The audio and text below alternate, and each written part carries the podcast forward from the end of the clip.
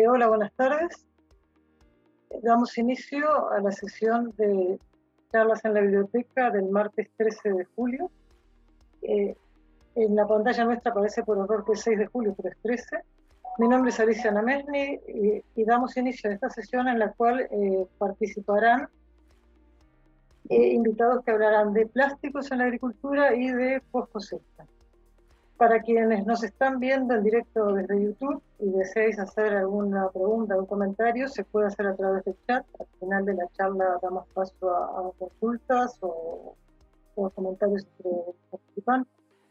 Charlas en la biblioteca tiene lugar todos los martes a las 4.30 de la tarde, hora de España, para plantear temas de interés sobre producción y post cosecha de frutas, hortalizas y ornamentales. Eh, las notas de las charlas, de cada charla, las charlas son espacios breves. Os pido disculpas por esta interrupción que, es que se ha conectado con YouTube y se sentían las dos voces. Eh, las notas de cada charla se encuentran disponibles en las pestañas de las charlas del portal bibliotecadeorticultura.com. Eh, nuestros invitados de hoy son Isabel Goyena, que es directora general de Cicloplast, una sociedad sin ánimo de lucro, dedicada a la promoción del reciclado de los plásticos al final de su vida útil. José María Bermejo, director general de MAPLA. MAPLA significa Medio Ambiente, Agricultura y Plásticos. Es una asociación con sede en Andalucía, formada en febrero de este año, en la que están representados el 85% de los transformadores de firma agrícolas eh, los objetivos de la sociedad. Y Manuel Serradilla, que es investigador y responsable del área de post cosecha del Instituto Tecnológico Agroalimentario de Extremadura, el INTAEX, perteneciente al Centro de Investigaciones Científicas y Tecnológicas de Extremadura, que es el CICITEX. Pasamos entonces a eh, dar inicio a los temas de hoy.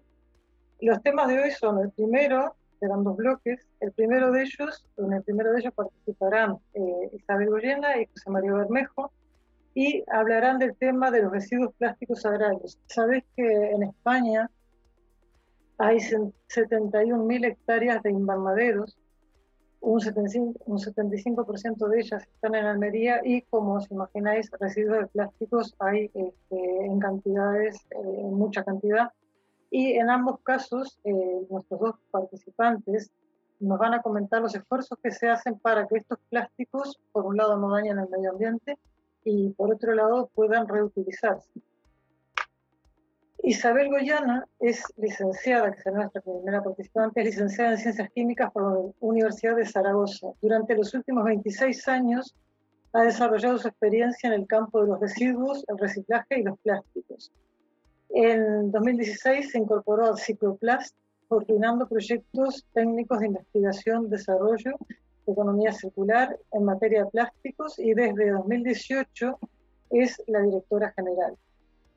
Su trabajo, que nos contará, consiste en el impulso de la economía circular del plástico, el reciclado de los plásticos y la prevención del abandono de residuos en la naturaleza, eh, representa a EPRO, que es la Sociedad Europea para la Recuperación de Plásticos, y es presidenta de la Asociación Paisaje Limpio de Isabel. Nos gustaría que nos hablara un momentito, que sea de lo que es eso, para contamos, eh, aunque no sea el objetivo principal.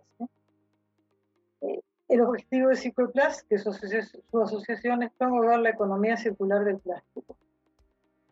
José María Bermejo es director de MAPLA y su, y su principal responsabilidad es el desarrollo de una SCRAP, que es un sistema colectivo de responsabilidad ampliada del productor. Los SCRAP son organizaciones sin ánimo de lucro que tienen por finalidad garantizar el correcto tratamiento de los residuos que se han generado tras el uso de los productos puestos en el mercado por sus empresas adheridas, plásticos o eh, Adelante, Isabel, por favor. La veis en grande, ¿no? En presentación. Muy bien, pues muchas gracias. Buenas tardes, eh, Alicia, por darnos esta, esta oportunidad para, hablar del, tema tan importante para nosotros, que es la gestión correcta de los, de los residuos plásticos eh, de tipo agrícola. Yo me voy a centrar especialmente eh, un poco en la historia, en la evolución de la, legislación y en cómo estamos actualmente en cuanto a, a gestión de estos residuos y luego ya daré paso a, José María, que nos hablará de lo más interesante, que es el futuro, ¿no? De hacia dónde vamos eh, para mejorar esta, esta gestión, ¿no?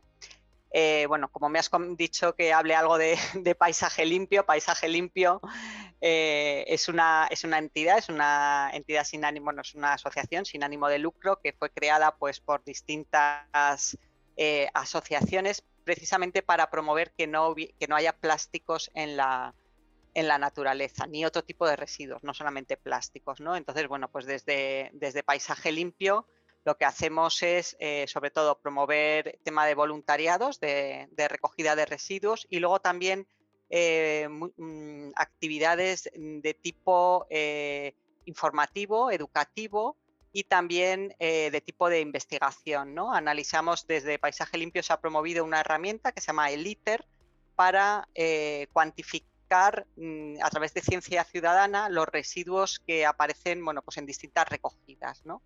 y con esos datos, bueno, pues eh, lo que hacemos es como una información acerca de qué tipos de residuos aparecen y, bueno, pues mm, cuál es la, mejor solución para prevenirlo, ¿no? Entonces, eh, bueno, ya centrándome en el tema de los, de los residuos plásticos eh, de tipo agrario, lo primero que yo creo que hay que decir es que España es líder en, plasticultura europea.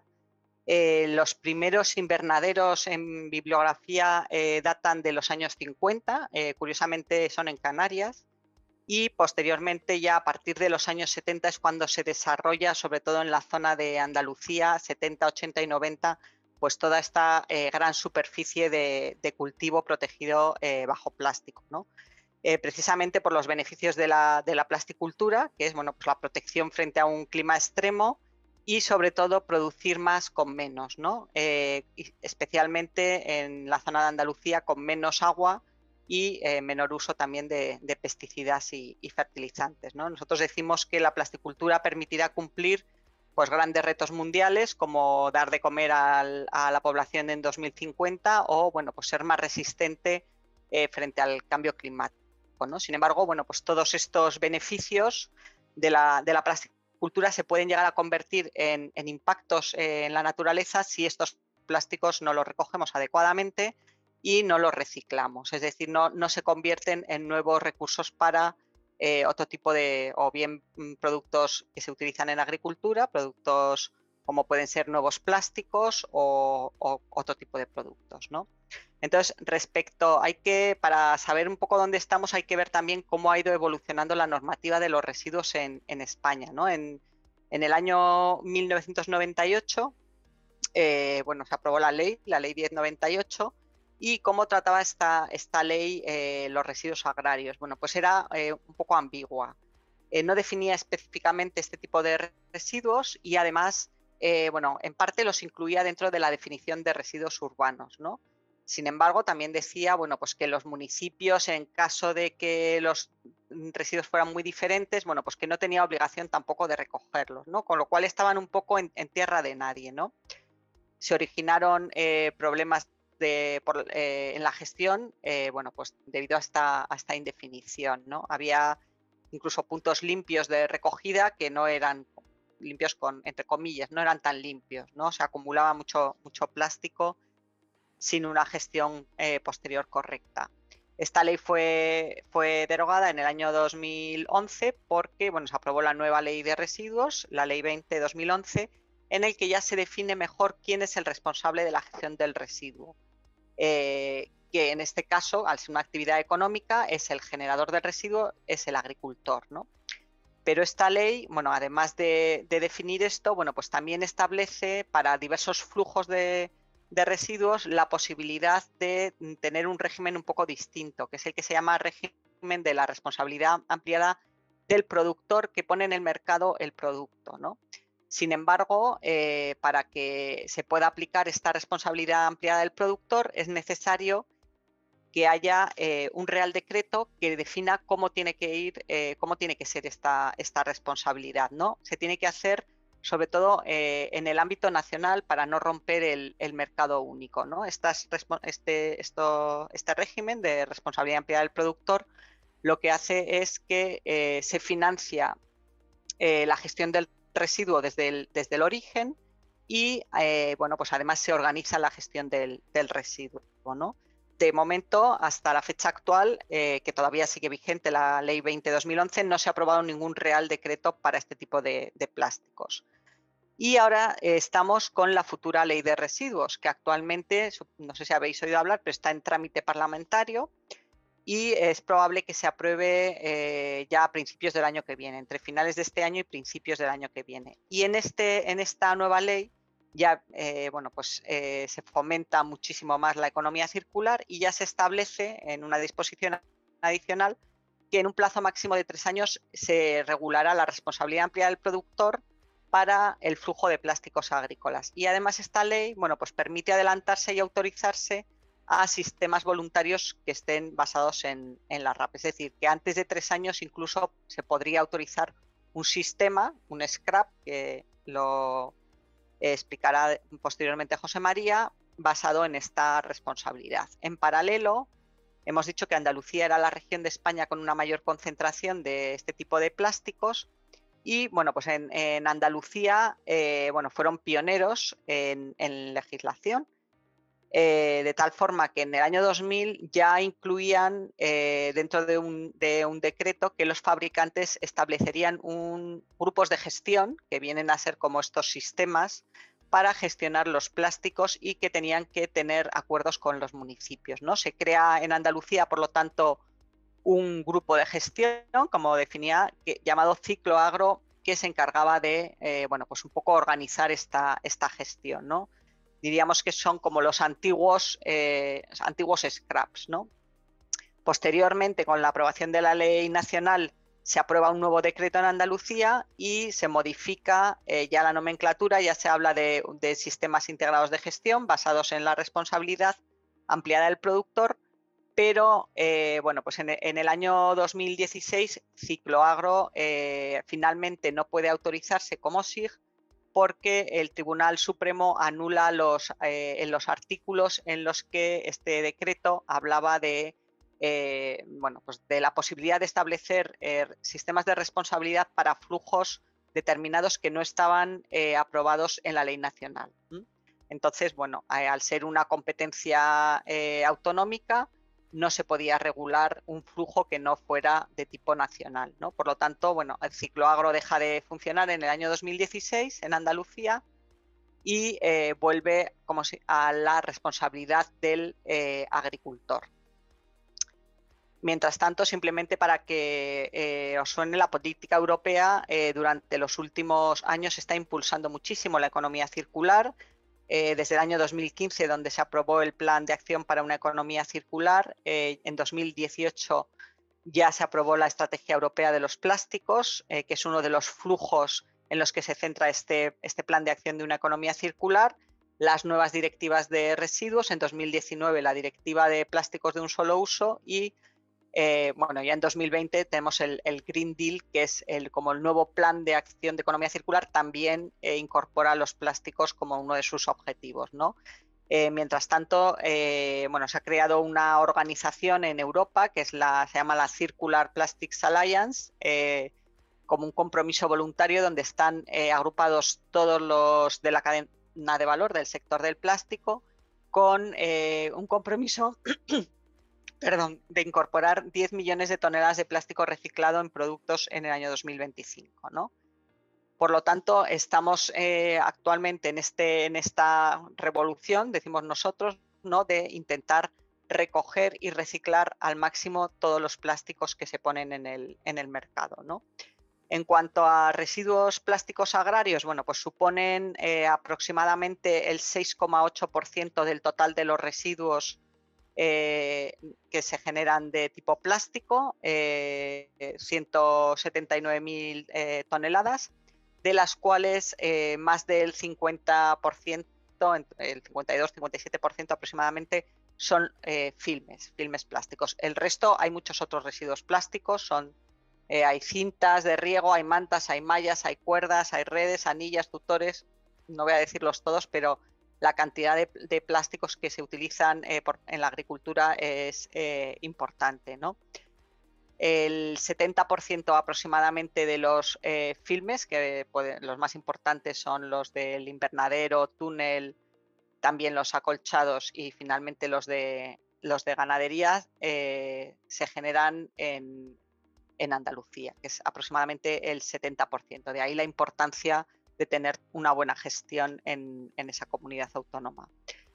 Eh, actualmente, según los datos, no, hay un registro como de, puesta en el mercado y reciclado de plásticos agrarios. Es una de las cosas que eh, se quiere mejorar con los, con los scraps, pero en base a encuestas que realizamos eh, junto con ANARPLA, que es la Asociación Nacional de Recicladores Plásticos, eh, bueno, pues encuestas a recicladores y a comunidades autónomas, se obtiene el dato de un reciclado de 114.000 toneladas eh, como se ve, bueno, pues desde el 2016 ha supuesto un incremento aproximadamente del, 50%. ¿no? El, índice de reciclado de estos plásticos eh, puede ser del, orden eh, del 63%. ¿no? Andalucía es la comunidad autónoma con mayor índice de reciclado y esto bueno, pues influye que la elevada concentración de plástico. Existen también muchas empresas recicladoras y recogedoras. Eh, Cicloagro también potenció la recogida durante sus años de,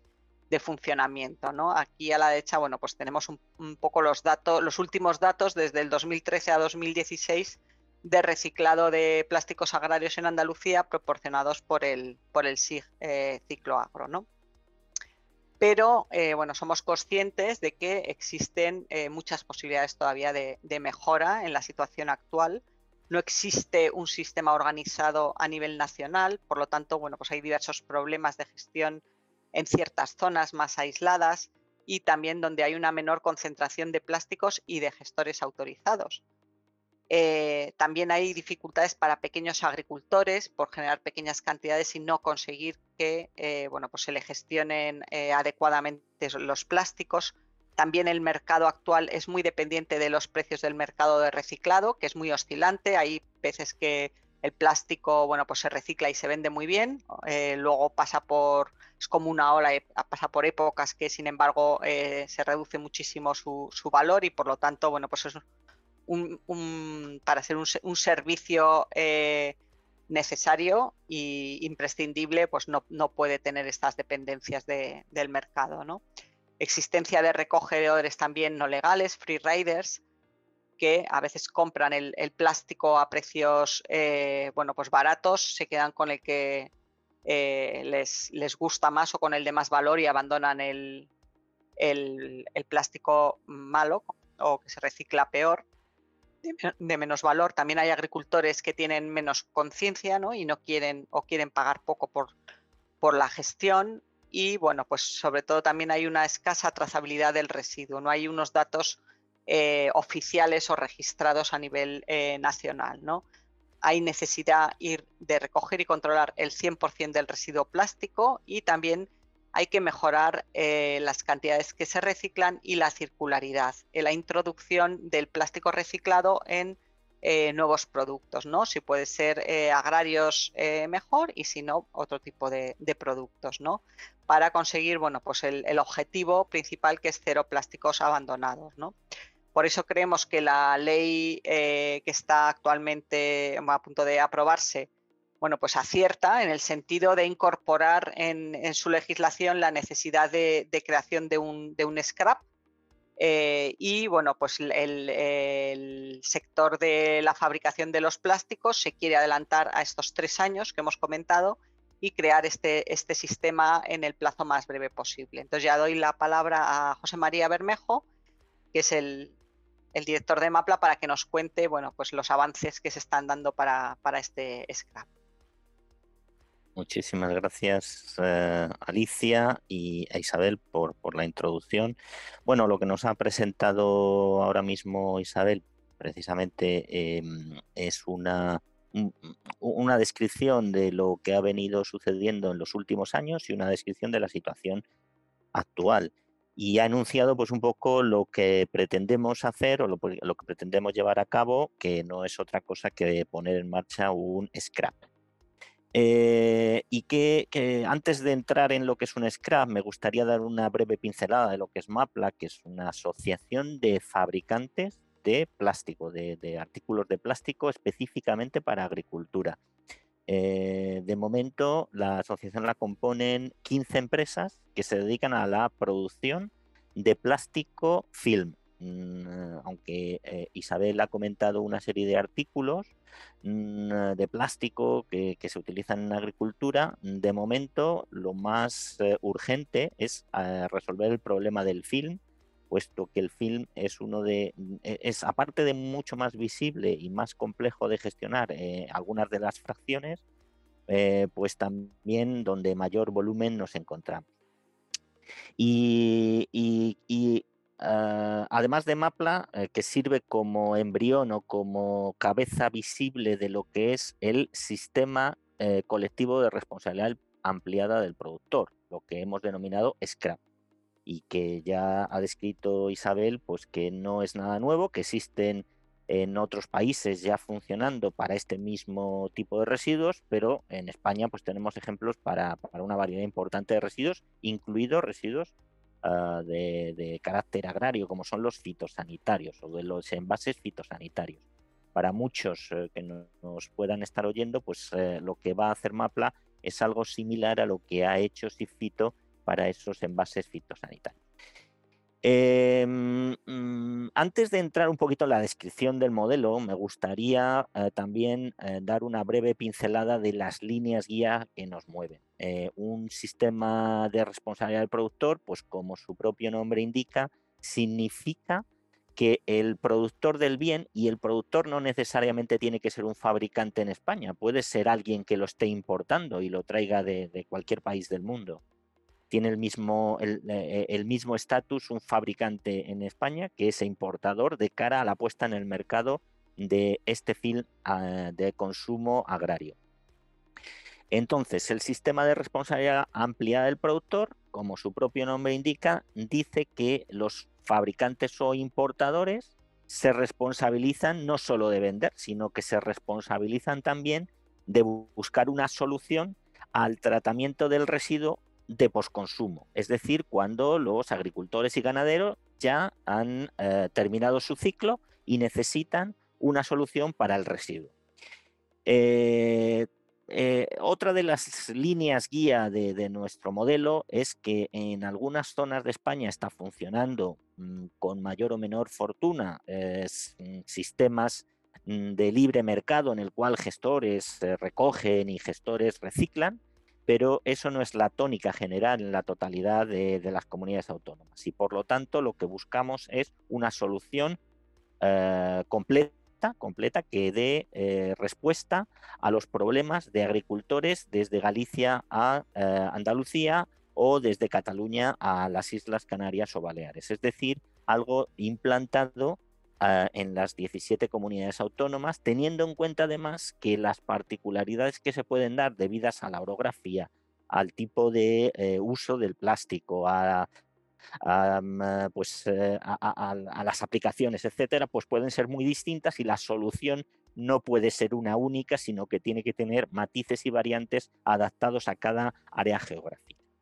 El, sistema también aboga por transparencia. Hasta ahora pues, ha habido eh, em, una, gestión pues, más o menos individualizada por parte de gestores. No estaba muy claro eh, si a veces los gestores pues, estaban o no autorizados, si estos gestores incluso autorizados estaban ah, llevando a cabo eh, oportunamente la gestión del residuo, un reciclado, o simplemente estaban pues eh, exportando el residuo a países donde se lo pagaban eh, mm, independientemente de su estado. Y lo que abogamos pues es porque este modelo sea transparente, haya una trazabilidad completa, que es algo que falta en estos momentos, desde el agricultor o ganadero hasta que ese residuo se convierte en una materia prima secundaria y, además la transparencia en cuanto al coste de la gestión, que nuestro modelo aboga por eh, introducir el coste desde el mismo momento en el que se pone en el mercado el producto nuevo, de cara a que eh, la gestión se realice centralizada. Ahora os explicaré sobre un esquema mucho más intuitivo eh, cuál sería el funcionamiento que planteamos.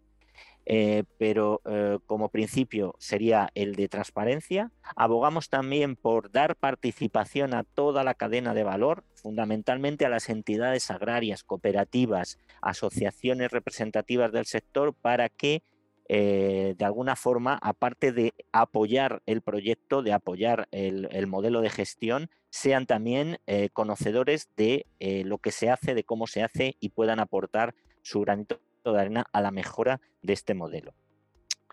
Em, bien, desde nos ha cuantificado también Isabel un poco que estamos planteando un sistema para en torno a 150.000 toneladas, aunque de arranque lo que pretendemos es eh, centrarnos eh, prácticamente o, exclusivamente en el film. Eh, eso representa pues ese en torno a 55-60% de la totalidad, pero con voluntad de ir incrementando a otras, a otras líneas, a otros flujos de, producto y de residuos. Bien, voy a describir aquí un poquito el modelo de funcionamiento, que no difiere, como digo, del que tienen planteado otros productos y otros residuos. En primer lugar, eh, eh, merece la pena describir el flujo del producto. El producto lo fabrica una serie de eh, empresas o lo importan en España pues estas mismas empresas, lo transfieren a distribuidores o cooperativas o bien directamente a los agricultores. Bueno, esto es muy sencillo, fácil de entender pero por otro lado está el flujo económico y el flujo económico ya es un poquito más complicado. El flujo económico tiene dos partes y es decir que cada vez que se vende el, producto, pues como digo, mm, tiene que llevar asociado el coste de la gestión del residuo. Es decir, que los agricultores que han recibido ese film eh, pagarán no solamente el coste del film, sino una pequeña cantidad eh, asociada que vendrá eh, especificada en la factura eh, si ya bien ha sido el pago a los distribuidores o bien si ha sido el pago directamente a los productores. Lo que van a hacer los productores con esa cantidad individualizada recaudada, transferir la totalidad del conjunto por cada productor a MAPLA. Y MAPLA organizará con ese fondo que se cree la, eh, todo el pago a los gestores con los que llevará a cabo la contratación para los, eh, los servicios de recogida, tratamiento y reciclado final del residuo.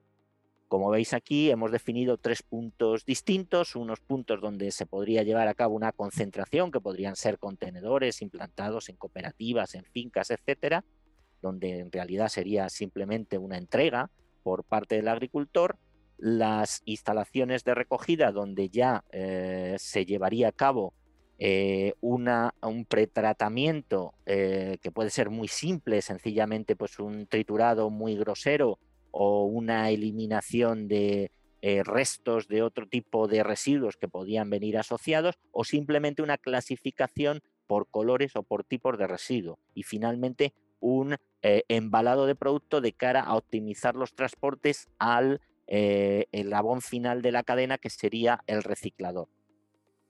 Ese sería el flujo que describe el residuo, es decir, desde los agricultores a los distintos, distintos agentes y dentro de los tres agentes, pues desde los puntos de recogida hasta el tratamiento final de reciclado.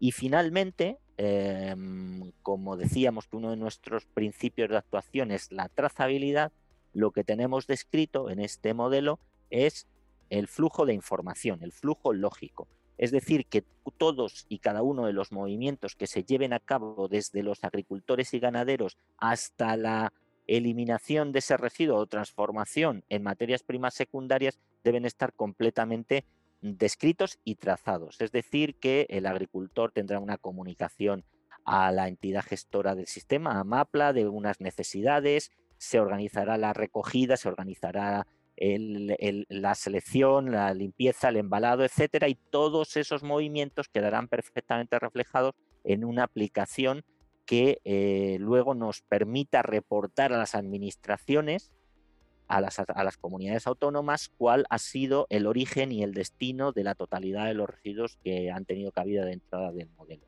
Y esto es así porque aunque vamos a actuar mm, en primera instancia bajo un modelo de carácter voluntario, entre tanto no se apruebe un decreto específico como nos introducía Isabel para la gestión del residuo de plástico agrario, eh, necesitamos estar, incluso en este sistema voluntario, autorizados por las comunidades autónomas. Y en esa autorización lo que tenemos que garantizar, aparte de que la gestión se lleve a cabo por gestores autorizados, pues es una eh, trazabilidad completa y, una información completa de lo que se ha eh, recogido, tratado y reciclado finalmente. y, por terminar, em, ¿qué diferencia o qué esperamos conseguir con un modelo como este, a diferencia de lo que existe en la actualidad y que en muchos casos está funcionando perfectamente, pero no es eh, la tónica general? Existen muchas áreas geográficas donde o bien no existen gestores, o bien la, gestión es deficiente, o se pierde, o los eh, eh, agricultores eh, acumulan el, residuo o se mezcla con otros flujos y por lo tanto no se le está dando un, correcto tratamiento. Bueno, pues toda esta problemática pretendemos resolverla y, los beneficios esperados, pues así a grandes rasgos pueden ser que al, contar con una entidad como MAPA que organice todo, pues eh, existe una planificación y una optimización de todos los flujos. Eh, por supuesto, la garantía de trazabilidad, tal y como he descrito en este, en este flujograma, eh, la responsabilidad del sistema tiene que además em, llevar hasta el, hasta el reciclador final la mayor cantidad de residuos posible, de forma que se trate incluso el 100% somos, eh, somos conscientes de que eso no se va a poder conseguir en el primer año, que habrá muchas deficiencias en los arranques, pero nuestro objetivo será que el 100% de lo que se genera acabe reciclándose y no tenga necesidad de llevar a otros eh, tipos de eh, solución. Em, por lo tanto, bueno, pues ese objetivo del 100% de lo, de lo generado, de lo puesto en el mercado para gestionar, eh, el modelo, al tener la solvencia económica desde el principio, tiene garantizados esos altibajos que pueden existir en, eh, los precios de materias primas, que a veces tienen una influencia importante en cuanto a la recogida, porque determinadas eh, pues, agricultores o ganaderos, por el hecho de que se esté fluctuando, pues a veces no se sienten cómodos con el pago porque piensan que no se les está eh, dando, pues, eh, o se les está cobrando más de lo que debieran y por lo tanto esa solvencia da una garantía de continuidad y una garantía de solución desde el principio hasta el fin. Se eliminan malas prácticas de gestión, puesto que MAPLA solo contratará, y por, por el hecho de que nos autoricen las comunidades autónomas, con gestores autorizados, dejando a un lado todos aquellos que hoy están recogiendo y luego no dando una solución definitiva al residuo. Hay una muy buena oportunidad de optimizar todos los flujos. Es fácil encontrar en la actualidad que un, eh, recogedor de una provincia lo está trasladando 300 y 500 kilómetros a otra y viceversa. Todo eso lo puede coordinar Mapla y por lo tanto llegar a optimizar los flujos y eh, asociado a ello eh, los costes económicos que tiene el no hacer viajes cruzados eh, para, em, satisfacer las necesidades de todos los gestores. Habrá una transparencia en la gestión por la participación, como digo, de las entidades agrarias en alguna comisión que estamos organizando para verificar todo el proceso y para dar oportuna información de todo lo que queremos eh, poner en marcha. Y eh, finalmente, y no menos importante, sienta las bases de una reincorporación de materias primas secundarias a la fabricación de nuevos productos.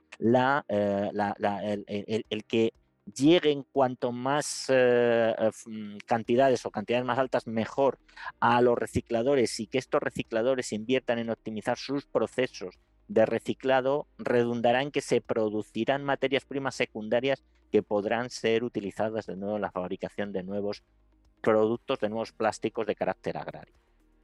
Y bueno, yo mm, por mi parte esto es eh, lo que quería contaros. Eh, Alicia, si tenéis alguna pregunta, encantado de resolveros.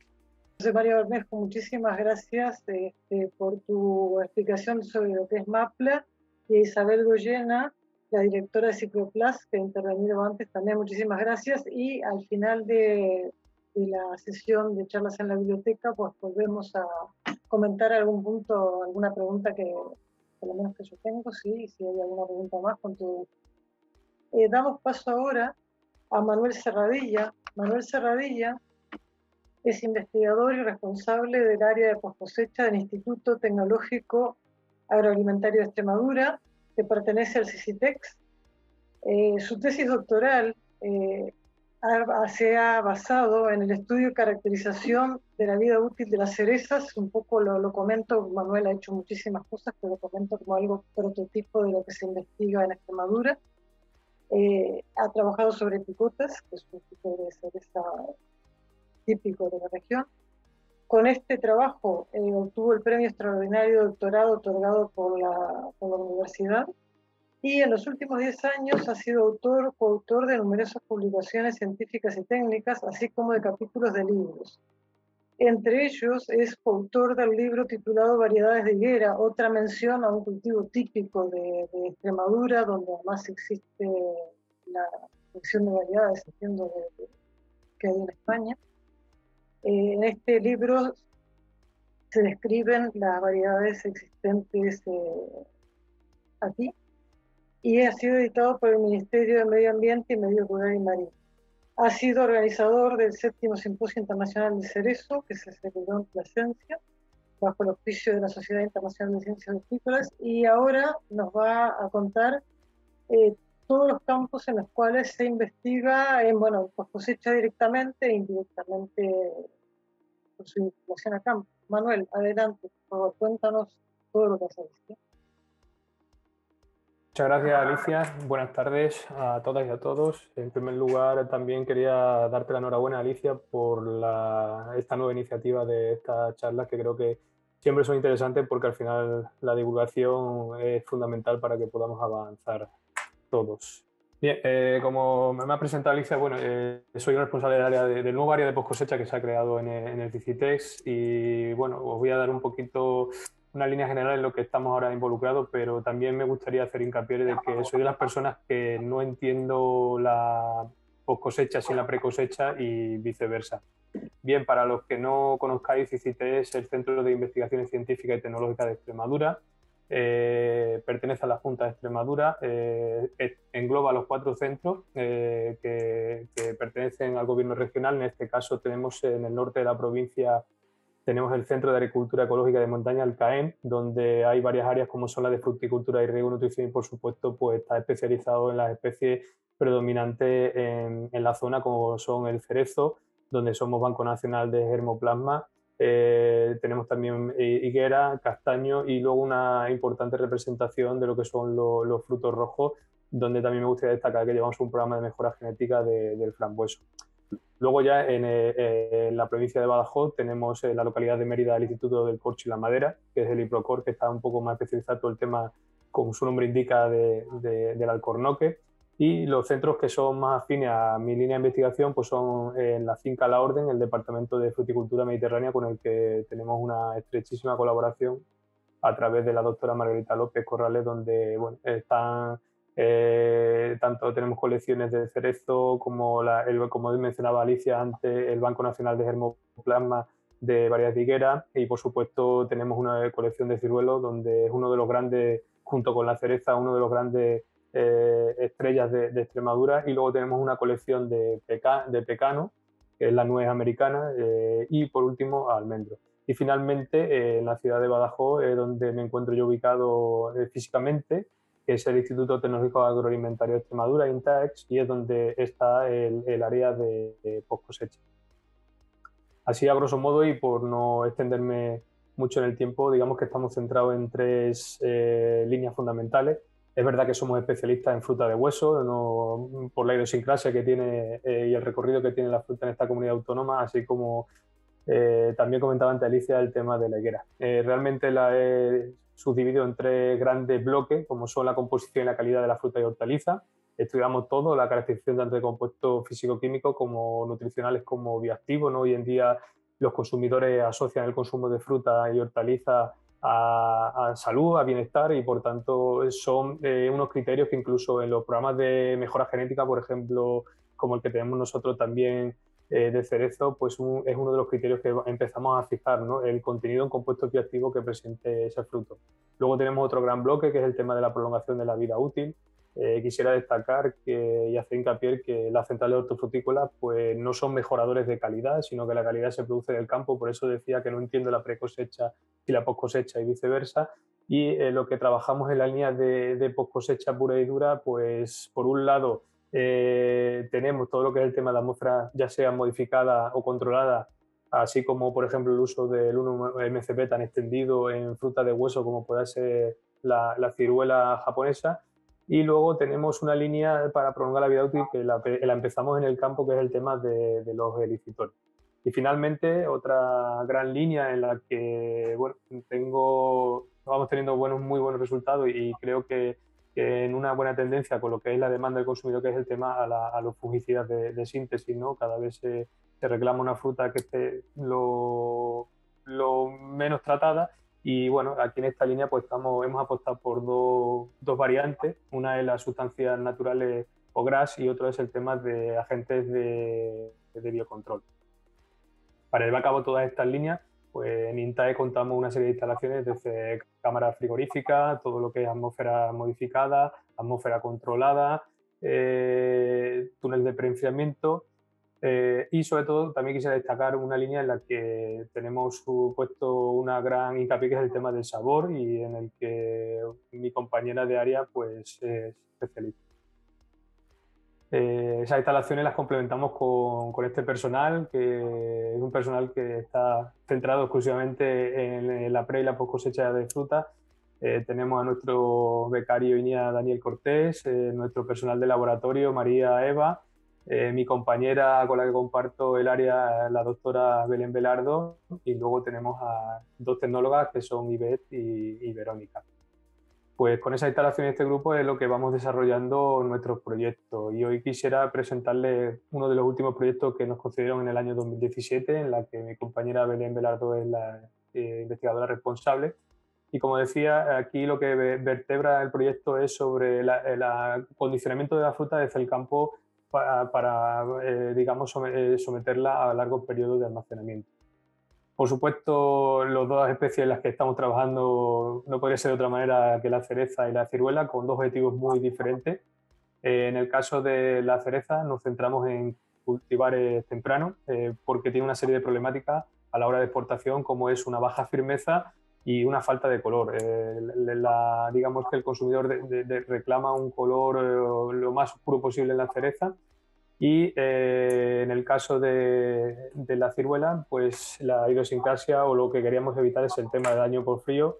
Los que trabajan con fruta de hueso saben que la ciruela eh, hay genotipos que son muy sensibles a este daño por frío debido a largos periodos de almacenamiento y por otro lado incrementar eh, toda, eh, todos aquellos compuestos bioactivos que puedan ayudar de alguna manera a aumentar su vida útil. ¿Y esto cómo lo hemos trazado? Bueno, pues hemos empleado dos moléculas. Una de ellas había una gran bibliografía disponible, que es el ácido sálico, gracias a los trabajos de la Universidad Miguel Hernández, del grupo de Daniel Valero, y una molécula que ahora pues eh, está muy de moda y que está causando bastante furor, que es el tema de la melatonina como bioregulador. Eh, ambas moléculas las hemos aplicado tanto en pre como en post cosecha para conseguir estos objetivos que mencionaba anteriormente. En el caso de la pre cosecha lo aplicamos en momentos cruciales de desarrollo de fruto como puedan ser endurecimiento de hueso o cambio de color. Y eh, en post cosecha, pues en el caso de la cereza eh, se maneja en central siempre en agua, por lo tanto la aplicación era muy sencilla y, para la ciruela pues lo que hacíamos era una, una ducha de, de, estas moléculas y estudiábamos su, su vida útil. Otro aspecto en el que también ha trabajado o está trabajando bastante el área es el tema de todo atmósfera modificada. Eh, somos grandes exportadores de, fruta porque lo necesitamos y cada vez los mercados que buscamos son más lejanos y estamos pidiéndole a la fruta que se mantenga en las mejores condiciones posibles eh, durante mucho más tiempo. Esto yo siempre lo defino como lucha contra natura porque tanto cereza como ciruela o cualquier fruta están diseñadas y programadas para, para eh, digamos, morir una vez que son recolectadas y, eso es el gran reto que tiene la, ciencia post cosecha, ¿no? Y que todos los que nos dedicamos a ella, pues sufrimos eh, cada vez que planteamos un proyecto o ayudamos a cualquier otra empresa.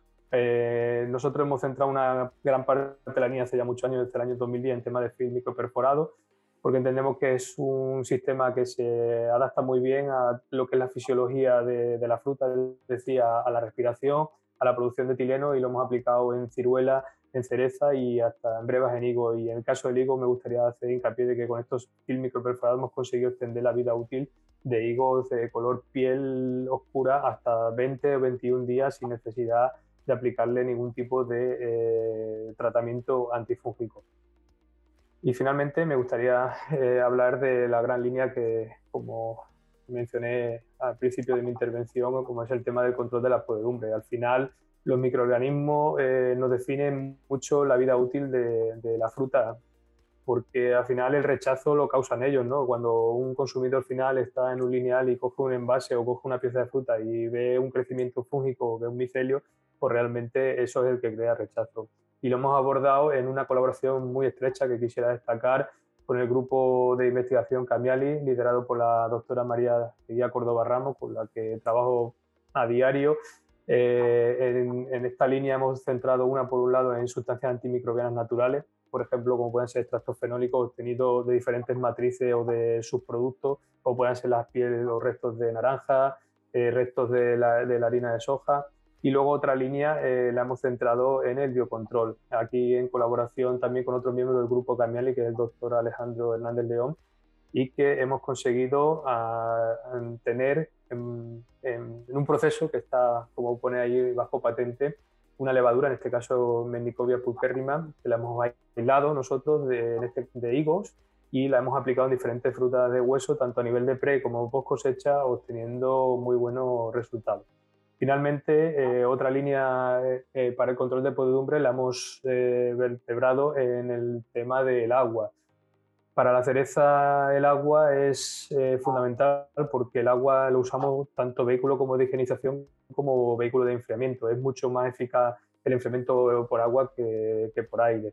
Y en este caso, pues bueno, hemos aplicado la tecnología de fotocatálisis heterogénea oxidativa, lo que trata es de producir radicales OH eh, mediante la irradiación de luz ultravioleta sobre eh, dióxido de, titanio y eh, con ello generamos estos radicales OH que tienen la capacidad de oxidar toda aquella materia orgánica o microorganismo presente en el agua, con lo cual este agua, por un lado, no va a recontaminar la fruta que esté pasando en ese momento del procesado, y también va a permitir mantener ese agua durante mucho más tiempo. Y gracias a la aplicación de esta tecnología, pues uno de nuestros grandes colaboradores, como es la Agrupación Operativa del Ferte, recientemente recibió un premio a la innovación.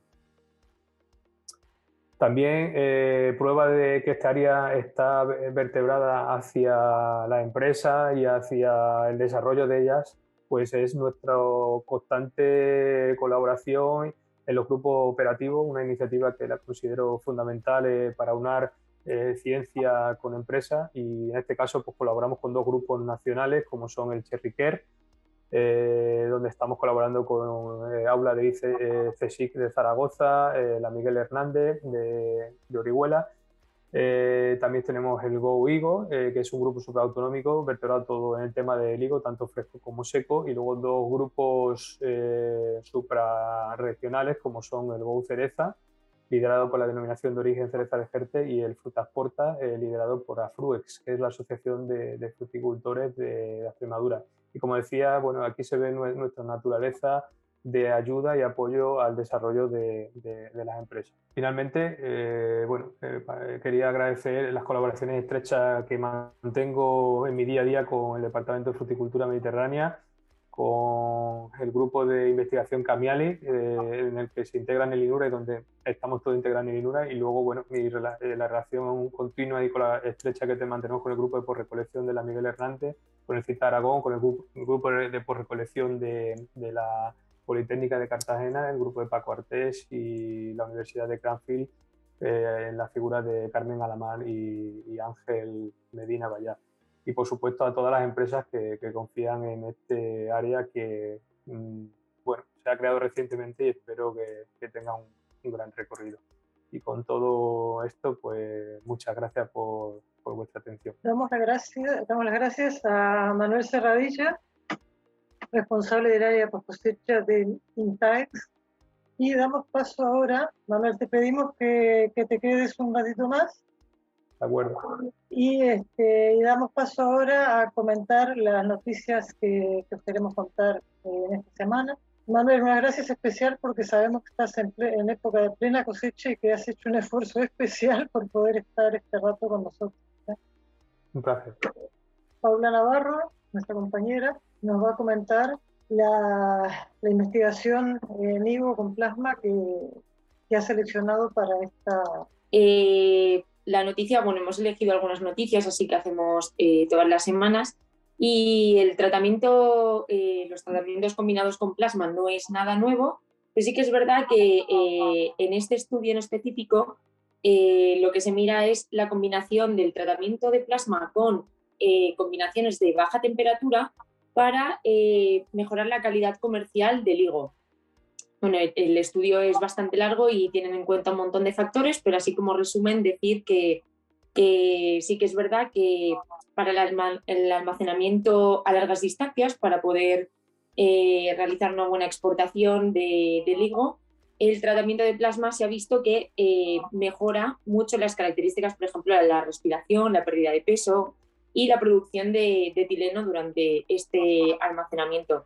Así que os invitamos a poder eh, leer el, estudio completo, que es muy interesante y lo tenéis disponible en la página post cosecha, en el enlace que os dejaremos en la descripción de, esta misma charla aquí en el YouTube. También la, dejamos, la dejaremos en las redes sociales para que lo podáis leer con detenimiento porque la verdad que está súper interesante. Muchas gracias, Paula. Pues eh, la, imagen que os presentamos ahora es de una campana que produce eh, radiaciones ultravioleta. Esta es una propuesta de una empresa dedicada a la desinfección, tanto en invernadero, tienen equipos para invernadero, como para, en este caso, para sésamo, es para desinfectar semillas de sésamo sin eh, tratamientos químicos. Es una empresa que se llama Clean Light y como digo, ellos también tienen equipos que permiten tratar enfermedades en invernadero.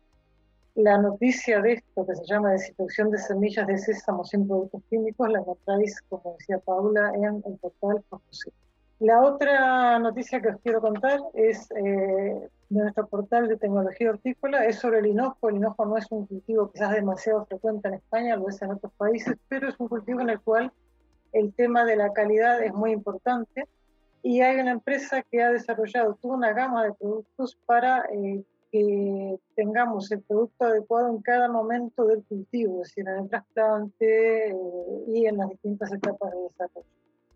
La información sobre estas soluciones está una noticia que se llama Cultivo de Hinojo, recomendaciones agrícolas para una producción asegurada. Y la última noticia que quería comentar hoy es, eh, es sobre alimentos fermentados. Sabéis que los alimentos fermentados son, vienen de tiempos ancestrales, pero eh, con el interés que hay en una nutrición saludable y todas las posibilidades que, permiten la investigación actualmente, se sabe, cada vez se conoce más sobre ellos y entonces tenemos un artículo que está en nuestro portal actual FUBEC, dedicado a la alimentación saludable, en la cual la científica Beatriz Riverón explica de una forma bastante ágil, a un nivel, eh, digamos, divulgativo y a su vez con profundidad técnica, explica el chucrut, el kéfir, el kimchi, la kombucha, el nato y el tempeh. Damos paso ahora eh, a, la parte de coloquio entre nosotros, que, y, si hay alguna intervención de afuera, pues muchísimo gusto. Eh, a mí me gustaría, voy a empezar yo para romper un poco el hielo, eh, me gustaría Isabel y José María que nos comentarais un poco cómo digamos, entiendo que habrá diferencias, José María ha tocado un poco el tema, habrá diferencias entre autonomías que tienen como más estructurado el tema de la recogida porque tienen más cantidad de residuos, eh, y otras autonomías que quizás le, tienen menos estructurado. A través del sistema este que estáis eh, poniendo en práctica, permitirá, entiendo, que haya vasos comunicantes y que la experiencia de, por ejemplo, con la que pueda tener Andalucía, que es mucho mayor que la de otras zonas, se trasvase a, eh, digamos, se pueda sacar partido de esa experiencia. Bueno, efectivamente eh, hay, hay, áreas geográficas donde la gestión se ha venido desarrollando desde hace mucho tiempo y, y hay experiencias muy positivas. Y el hecho de que en otras áreas no se esté gestionando, pues mm, en, en, muchos casos viene marcada por el, por el volumen de generación del residuo plástico, que está o muy disperso o las cantidades son mucho más pequeñas. Y en esos casos, el sacar conclusiones de lo que es la gestión, pues en un, en un área en, Almería o en Huelva, donde los volúmenes son muy relevantes, pues no es fácil de extrapolar. Ahora bien, eh, sí que es cierto que eh, hay en algunos puntos gestores que han venido haciendo una gestión eh, relativamente local o, con una dimensión un poco mayor, que han tenido muy buenas experiencias y que quizás eso sí es extrapolable al resto pues, de una provincia, de una comunidad autónoma o, incluso de, una, de, una dimensión mucho mayor. Em, y por lo tanto, pues eh, en, en, un estudio previo que hemos llevado a cabo en los últimos meses, pues hemos sacado una serie de conclusiones que además nos permite, eh, como decía un poco eh, rápidamente durante la presentación, em, pensar en que no todas las áreas geográficas necesitan exactamente lo mismo, sino que a lo mejor en un área donde la dispersión sea mayor, pues a lo mejor hay que idear un sistema de recogida itinerante, es decir, que un vehículo parta de, las instalaciones de un recogedor y se aproxime a diversas eh, explotaciones agrarias eh, consecutivamente para completar un vehículo y retornar con una cantidad de residuos lo suficientemente representativa como para que esa, eh, esa recogida pues, pues entre dentro de unos costes económicos razonables. Yo por añadir un, un, aspecto más que quizás ha tratado poco en, en la charla y que es muy importante, es el tema de la limpieza en origen de los plásticos. Eh, los plásticos, especialmente los acolchados, pues muchas veces llevan eh, tierra, tierra adherida y eh, bueno, pues al final transportar toda esa cantidad de, tierra mm, es, perder el dinero, es una logística completamente inapropiada. Entonces lo, lo óptimo, aparte que luego el reciclar eh, ese plástico es mucho más complicado y mucho más caro y las labores de mantenimiento de las máquinas también son mucho mayores. Por lo tanto, existen en estas zonas con más experiencia también eh, buenas prácticas en origen y también, bueno, hay comunidades autónomas que, llevan a cabo buenas prácticas en origen para entregar los plásticos eh, lo más limpio posibles a la hora de la recogida. Y esto en el sistema también, bueno, pues se va a analizar con, mucho cuidado, pues estableciendo una serie de recomendaciones y guías a la, a la hora de, entregar los, plásticos. Bueno, por completar esto que dice Isabel, que tiene toda la razón, eh, es fundamental el papel del, del, agricultor y ganadero. O sea, hemos simplificado quizá demasiado a la hora de, resumir en cinco minutos un poquito el modelo, eh, pero eh, es clave que el hecho de que el, residuo tenga que venir lo más limpio posible. Es clave para poder eh, llevar a cabo un reciclado efectivo, que cuando el volumen de, de impropios pues es muy alto, pues a veces se hace hasta imposible y, sobre todo porque los costes que al final van a redundar en beneficio del propio agricultor y ganadero mm, se van a ir reduciendo en tanto en cuanto ese porcentaje de impropios eh, se, reduzca o sea el mínimo imprescindible. Tanto una pregunta tanto para Isabel Goyena, eh, la directora de Ciproplast, y José María Bermejo, director de MAPLA. ¿Cómo funciona la práctica? Es decir, ¿un agricultor lleva a un punto de recogida o el punto, digamos, el gestor de punto de recogida tiene un circuito de recogida de plásticos o dependerá de cada situación? Sí, lo, que trataba de decir es que precisamente hay que adaptar el modelo a, cada mm, área geográfica. Eh, inicialmente eh, todavía no hemos arrancado y por lo tanto todavía hay muchas cosas por, encajar y por desarrollar. Pero eh, la idea es que un, agricultor o un ganadero con una cantidad mínima que, puede ser un volumen importante, se le vaya a recoger directamente. Y para el resto, pues valorar si esa recogida itinerante, es decir, cantidades más pequeñas, se encajan en lo que podría ser un desplazamiento desde las instalaciones de un gestor.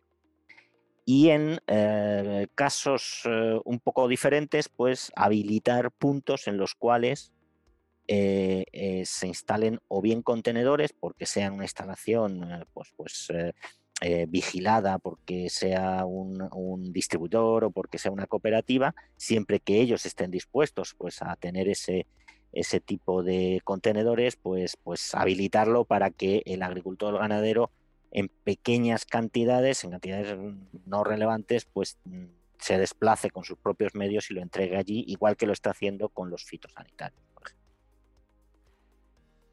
Yo entiendo como comentario final que tanto Cicloplas como Mapla tenéis un desafío que no lo tienen otros países de Europa, ¿no?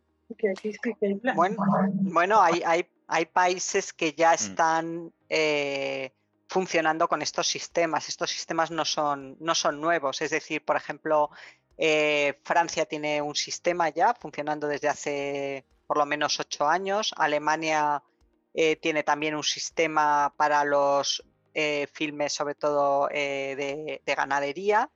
Y Irlanda también tiene un, sistema para los, para los filmes de, también de, ganadería. Es decir, estos sistemas en Europa ya existen, no son nuevos.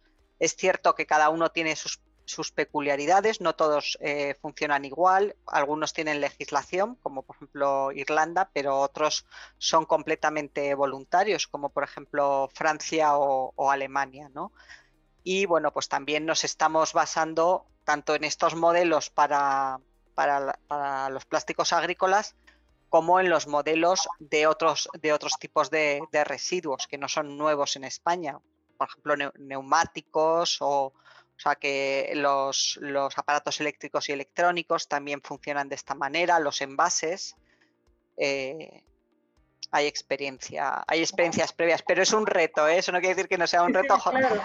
José María tiene un gran reto, todos tenemos un gran reto. Llegáis a cumplir las directivas europeas en el plazo especificado o no, pero bueno, entiendo que, que estáis trabajando para eso, ¿no? o sea que, Pero me gustaría, Manuel, eh, Manuel Serradilla, investigador de INTAEX, eh, habéis tenido un comentario antes de que conectáramos públicamente sobre los plásticos, ¿no? O sea, ¿qué, ¿qué, pasa con los plásticos en la post cosecha? Creo que es un tema, bueno, que, que hoy se ha abordado desde el punto de vista del plástico de uso en campo, pero que también está muy vinculado con una herramienta, ¿no? Como es el plástico de cara a mantener la calidad. Exactamente, Alicia. Y bueno, sobre todo nosotros en el mundo de la fruta de hueso, pues somos unos grandes devoradores de, de plástico de bolsa MAP, que es la bolsa de atmósfera modificada pasiva, y que realmente la necesitamos para poder llegar al mercado lejano porque eh, yo siempre parto de dos bases, dos principios básicos de la post cosecha, que es el frío y la humedad relativa, eso es fundamental, pero con eso tenemos unos días eh, limitados según de la especie de la que estamos hablando. Así que el plástico es una herramienta eh, a través de esta MAC que nos está permitiendo llegar en condiciones lo más óptimas posible a estos mercados. Eh, la exportación sin plástico entendible es, complicado, es complicado, o sea, se necesita. Eh, podríamos tener contenedores de atmósfera controlada, pero existen, eh, pero encarece muchísimo el, transporte. por tanto, es una herramienta que para nosotros, para el día a día de las centrales hortofrutícolas dedicadas a fruta de hueso, es fundamental. Ahora bien, ¿cómo casa en el mundo este tan globalizado donde todo el mundo quiere tener el menor impacto eh, posible, tanto desde que se produce hasta que se comercializa, pues eh, yo lo que veo y denoto de las empresas hortofrutícolas es que tienen una necesidad primaria de tener una alternativa a un fil ya provenga de reciclado, eh, provenga de materia de sus productos base agrícola, pero sí que es verdad que hay una demanda eh, importante en el ámbito de, ver una un plástico que sea un poco, eh, digamos, más eh, no ecológico o eco-friendly, como dicen los anglosajones, pero sí que yo noto una demanda porque hay mercados que realmente quieren que la fruta gaste el menor embalaje posible cuando llegue a, destino. Eh, Manuel, y otra me gustaría, bueno, en cosecha, habría para comentar muchísimas cosas, has hablado mucho. Seguramente. Pero bueno, por limitarnos, ¿por qué no nos cuentas? Porque entiendo que vosotros parte del trabajo que hacéis es trabajo para empresas, ¿sí? Cuéntanos Este, algo de lo que de las investigaciones que hacéis para empresas. entiendo que son parte de ellas han permitido pues una mejor exportación, una mejor llegada a destinos, etc. Sí, eh, digamos que tenemos dos líneas para empresa. Una es realmente una demanda que, tenga la empresa como tal y otra es, pues, a lo mejor productos que hay en el mercado que, se quieran probar para, digamos, un poco mm, ver, eh, digamos, si son efectivos o no, porque eh, muchas veces hay que probar in situ en condiciones reales de cómo se comporta. bueno, un caso práctico el que he puesto es el caso de los reactores de dióxido de titanio que fue, bueno, en este caso esta empresa tenía un problema, eh, tenía los hidropalés de campo que tenían, son 70.000 litros de agua, eh, ellos tenían que, digamos, vaciar diario el, para volver a recargar para volver a seguir a pasar fruta, porque claro, de tanto pasar fruta, ese agua pues se va, digamos, deteriorando desde el punto de vista microbiológico de materia orgánica. Entonces, como prueba directa, pues estos reactores lo que les ha permitido a esta empresa es de, en lugar de cambiar a diario, pues mantienen el mismo agua casi entre 8 o 10 días. O que en términos económicos, hoy por hoy el agua no es algo, digamos, que sea excesivamente caro, pero desde el punto de vista medioambiental, el ahorrar al día 70.000 litros de agua considero que es una cifra interesante y sobre todo porque no solo ya el hecho de que tengas que recargar, sino que muchas veces pues, los aljibes o depósitos de agua pues ni siquiera tenían agua para poder proveer a este hidropalé. Después nosotros otra línea de trabajo que tenemos y que estamos desarrollando pues dentro del programa de mejora ahí eh, estamos buscando variedades, por ejemplo, desde el punto de vista del cerezo que sea interesante para los productores del Valle del Jerte, no solo por su naturaleza agronómica, sino también por su capacidad de viajar o de exportación y en, en, plazo corto de tiempo espero pues, poder disponer algún día de nuevas variedades.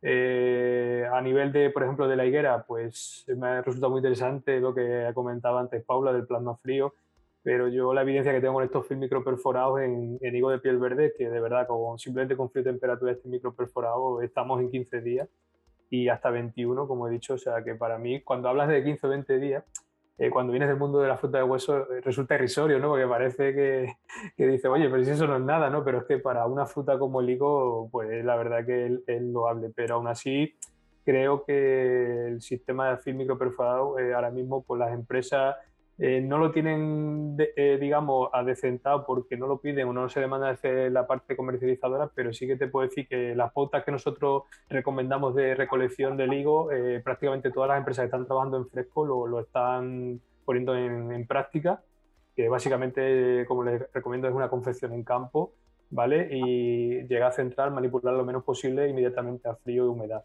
Y bueno, esas pautas pues las van haciendo poco a poco y por ahora están contentos. Manuel, ¿hasta dónde llega la exportación, de, bueno, exportación, o si hablamos del mercado europeo, hasta dónde llega el comercio fuera de España de los higos huertos? Básicamente es un mercado muy, muy europeo, es decir, hablamos de Francia principalmente, Inglaterra, algo Alemania, eh, y, lo, y nosotros estamos focalizados ahora mismo en ese mercado porque el tránsito hablamos de 7, 10 días, ¿no? Eh, sí que te puedo decir, Alicia, que por ejemplo lo que hay de exportación vía Chile, vía México, a Inglaterra Reino Unido estamos hablando que es todo vía aérea, eh, porque es que el producto no, no, te da más de sí. Hay que entender que mm, dentro de los frutos climatéricos, el higo es de los pocos que tiene el, el punto climatérico en, en, la higuera, en la propia árbol, por eso es tan senescente, por eso prácticamente eh, tienes que apurarlo para recolectarlo lo más posible a una calidad de consumo, porque tampoco sabes bien que no madura, si lo recolectamos antes no madura igual, se puede quedar hasta la pulpa seca, entonces eh, tiene esa, desventaja. Pero luego tiene una gran ventaja, que cuando está almacenado no tiene respuesta exógena al etileno, con lo cual hay que buscar un poco el punto de equilibrio y muchos productores, muchas personas, porque es verdad que ahora la higuera es un boom, ¿no? Eh, yo ahora la defino en el campo como la gallina de los huevos de oro, ¿no? Por el precio que tiene, porque venimos de un mundo donde cada vez eh, la fruta de hueso, digamos, hay mucha producción, es más difícil comercializarla, entonces las alternativas que están surgiendo, pues al final hay mucha gente que, quiere apostar por ella, pero le crea incertidumbre y miedo, pero que es como todo, ¿no? Hay que saber trabajarla y hay que saber conocerla, eh, tanto desde el punto de vista agronómico como desde el punto de vista de, la cosecha. En tu zona, la última pregunta, simplemente al hilo de lo que comentabas, eh, una de las, eh, han intervenido hablando de y de cultivo en contenedores, Carlos Baisauli y Paco Bosch, que entiendo conocéis, sí, de Fruit, de ¿En vuestra zona también hay cultivo de alta densidad de higuera o cultivo en contenedores? Eh, nosotros ahora, eh, el último proyecto, porque bueno, todavía no está aprobado oficialmente, pero nos lo han preconcedido, vamos a trabajar en superintensivo para fresco y para, para seco. Eh, luego tenemos una línea de investigación que llevamos desarrollando para higo seco, que es en superintensivo, con recolección, con mallas de recolección, para, digamos, hacerlo no, no mecánicamente, pero sí que estamos buscando la adaptación de que sea recolectado con aspiradoras, máquinas aspiradoras para, para, digamos, ser mucho más eficiente y porque es verdad, y no por irme un poco del tema, pero uno de los grandes problemas que tiene el campo hoy en día es la mano de obra y, por ahí todo el, viene todo el tema de superintensivo, ¿no? Porque el superintensivo de alguna manera te permite la mecanización en la mayoría de labores que, que demanda el campo, ¿no? Entonces, eh, ahora mismo lo que estamos en, en, intensivo eh, para eh, lo que tenemos más desarrollado y ahora nos vamos a meter en súper intensivo. Entendemos que la higuera es una especie que por su forma de vegetar es muy, muy buena especie para adaptarse al sistema de superintensivo. Pues Manuel, muchas gracias. Eh, damos, finalizamos con esto, acabamos la sesión semanal de charlas en la biblioteca en la que nos han acompañado Isabel Goyana, directora general de Citoplas. Muchas gracias Isabel por la participación. A vosotros. José María Bermejo, eh, directora general de MAPLA, también muchísimas gracias y mucho éxito en la gestión esta que entiendo estáis poniendo en marcha. Muchísimas y Manuel Serradilla, investigador de CITES, que como dije, gracias especialmente en este momento que estás en plena maduración de las frutas y bueno, Paula, por eh, en la próxima jornada de charlas en la biblioteca contaremos con Belén Velardo del CICITEX, que ha nombrado a Manuel hace un ratito, y Miguel Ángel Gómez de Afruex, que explicarán un trabajo muy interesante que han hecho en el cual determinan el eh, punto de recolección de una serie de variedades este, que hay en Extremadura y que parece que es un trabajo pues se puede tomar nota para otras regiones aunque nosotros haya que adaptarlo.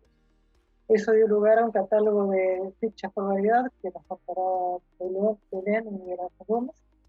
Y también participará Luis Orcay, que es de, de que es el Instituto de Tecnologías e Infraestructuras Agroalimentarias de Navarra. En Navarra, como sabéis, es una región eh, de hortalizas, eh, sobre todo hortalizas para industria, y nos explicarán las líneas de investigación que tienen, que llevan a cabo en ese sector, Recordamos que las notas con más información, vídeo y podcast de las charlas en Biblioteca de Horticultura se encuentran en la pestaña Las charlas del portal bibliotecahorticultura.com. Quería comentaros, eh, antes de acabar la sesión, estamos preparando un libro que se llama eh, Tecnología Hortícola. En ese libro hay un capítulo que está escrito por Juan José Magán, que es de Cajamar, e Isabel Goyena. Entonces, todo esto que nos ha explicado eh, Isabel lo desarrolla con más tiempo, más, eh, más detalle en este libro. Este libro está todavía en proceso, pero eh, será un libro en formato PDF, de descarga gratuita online, pero ya hay disponible una versión borrador en la cual este capítulo precisamente ya existe. Seamos felices, hagamos felices a quienes nos rodean y os esperamos eh, a todos los que queráis estar con nosotros en las próximas charlas. El próximo martes será la última charla antes del receso del verano y las charlas las podéis estar en cualquier momento en la Gracias.